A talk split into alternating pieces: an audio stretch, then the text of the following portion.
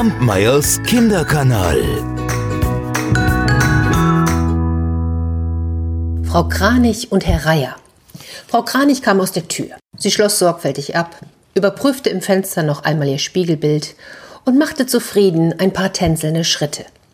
Sie hatte etwas ganz Besonderes vor. Da durfte sie sich schon mal ein bisschen hübsch machen. Ihre Schleppe trug sie ja so oder so täglich, doch heute hatte sie sich noch einmal extra herausgeputzt. Sie ging nämlich auf Brautschau. Hieß das überhaupt so? Hm, aber Bräutigamschau klingt doch irgendwie. Nun, wie auch immer.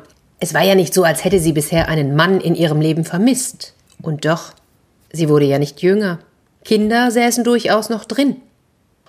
Und sie fand einfach die Vorstellung reizend, im Alter gemeinsam vor dem Häuschen auf einer Bank zu sitzen. Also hatte sie sich umgeschaut und umgehört, und ihre Wahl war auf den Nachbarn auf der anderen Seite des Sumpfes gefallen. Herr Reier. Oh, der konnte so herrlich schreiten. Wie elegant er dabei aussah.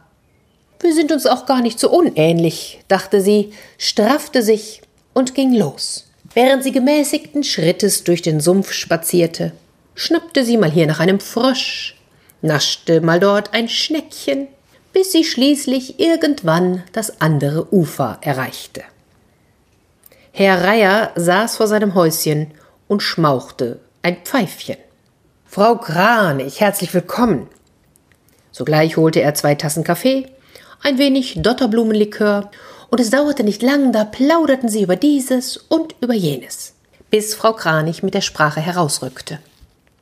Herr Reier, ich finde, äh, wir sollten heiraten. Wir könnten es sehr gut haben miteinander. Herr Reier zog noch einmal kräftig an seiner Pfeife. Dann schüttelte er den Kopf. Gute Frau Kranich, ich fürchte, das wird nichts. Ich bevorzuge Fisch. Sie hingegen brauchen Körner, Würmer, Frösche. Es ist viel zu aufwendig und zu anstrengend, sie zu ernähren. Na, Sie sind keine Frau für mich. Frau Kranich warf sich ihre Schleppe über ihren hübschen Popo und rauschte ohne ein weiteres Wort davon. Einige Zeit später klopfte es an ihre Tür. Einmal, zweimal. Beim dritten Mal schob sie den Vorhang beiseite und schaute hinaus. Herr Reier stand dort, knetete verlegen den Hut zwischen seinen Flügeln, räusperte sich. Verzeihen Sie bitte, gute Frau Kranich, ich, ich war töricht. Sie haben vollkommen recht, wir passen hervorragend zusammen. Ich kann von der Ausgewogenheit Ihrer Ernährung ja nur profitieren. Wie soll das denn gehen, hm? Ich liebe den Tanz. Sie hingegen bewegen sich auf Stelzen. Die Leute werden lachen. Außerdem kann ich den Geruch von Pfeifentabak nicht leiden. Bäm, war die Tür wieder zu. Wütend klapperte Herr Reier ein paar Mal mit seinem Schnabel. Dann ging er davon. Was für ein eitler Vogel!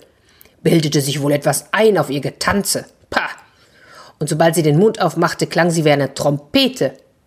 Herr Reier ging schnurstracks zu Meister Storch und verlor beim Schnaps die Kontenance und beim Kartenspiel sein gesamtes Guthaben.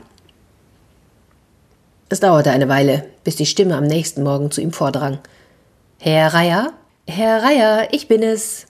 Ach, es tut mir leid, ich war sehr dumm und habe vollkommen überreagiert. Ach, Sie können stundenlang im Wasser stehen und auf Beute warten, sind klug und stark. Ich bewundere Sie. Unter anderen Umständen hätten ihm Ihre Worte geschmeichelt. In diesem Moment dröhnte ihm der Kopf und er wollte nichts lieber, als ihn umgehend wieder unter seinen Flügel zu stecken. Verschwinden Sie, ich will Sie nicht sehen.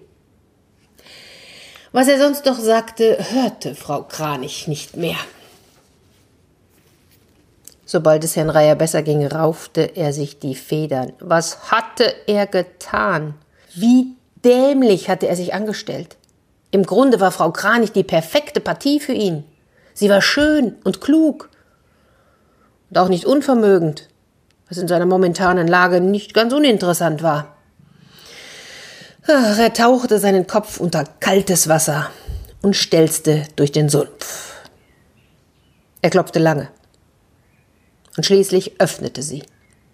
Und Herr Reier fiel vor ihr auf die Knie. Ich bin ein Narr. Bitte hören Sie mich an. Ich habe es mir anders überlegt. Ich möchte Sie heiraten. Sie sind die Frau meiner Träume. Wir passen perfekt zusammen. Frau Kranich wurde selbst nach Stunden noch ein wenig rot, wenn sie daran dachte, was sie ihm alles an den Kopf geworfen hatte. Aber seine Hartnäckigkeit imponierte ihr, das musste sie zugeben. Und irgendwie vermisste sie den Geruch seiner Pfeife. Vielleicht sollte sie noch einmal zu ihm herübergehen? Kampmeyers Kinderkanal.